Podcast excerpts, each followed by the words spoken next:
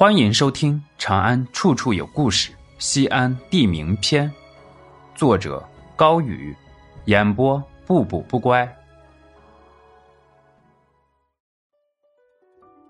陕西人不能忘记的将军，芷元。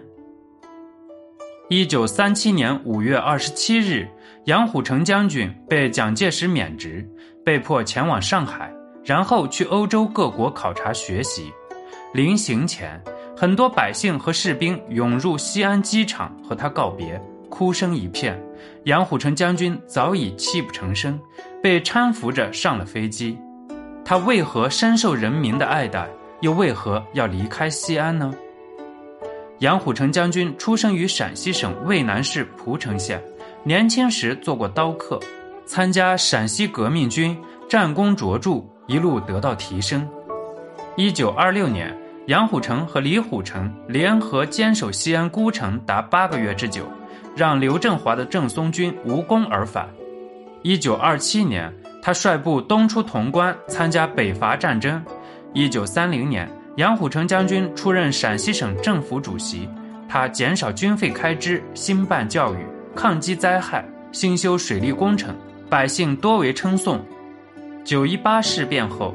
日军侵占东三省，蒋介石奉行“攘外必先安内”的策略。杨虎城将军发表了《杨虎城弃告全国书》，这是国民党第一位发出抗日要求的高级将领。他求见蒋介石，表达抗日的决心，遭到冷遇。直到张学良将军带着东北军来到西安，两人共同将蒋介石安排出兵攻打红军，两人在一致抗日上达成默契。杨虎城将军当时住在芷园，这是一九三四年修建的一座别墅。杨虎城给他取名为紫园，意味着紫气东来。时任陕西省政府参议的李元鼎先生建议取“止葛为武，到此为止”之意，更名为芷园。杨虎城将军欣然接受。一九三六年，蒋介石亲自到西安督促张学良、杨虎城进军红军。张杨二人多次向蒋介石进谏无效后，决定发动兵谏。杨虎城在芷园秘密会见了共产党人王世英、王炳南、南汉宸等人，才和张学良发动了震惊中外的西安事变，扣押蒋介石，号召抗日。后来，周恩来作为共产党代表，在芷园和杨虎城商议和平解决西安事变问题。西安事变后。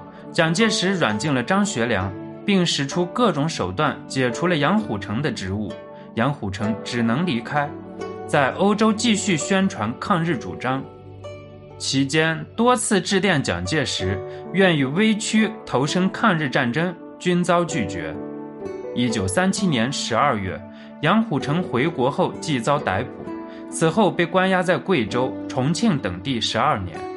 一九四九年。